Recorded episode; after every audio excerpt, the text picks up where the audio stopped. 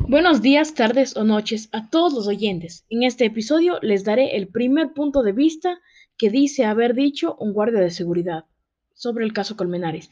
Dice que la noche del 31 de octubre ha visto cómo Luis Andrés Colmenares salió corriendo de la fiesta de Halloween en la que se encontraba con su pareja y atrás corriendo su pareja sentimental, Laura Moreno.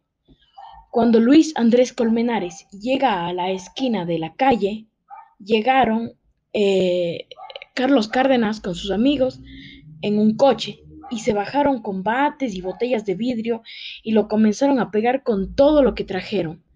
Y al ver que ya no reaccionaba, se asustaron al pensar que estaba muerto, eh, que efectivamente lo estaba.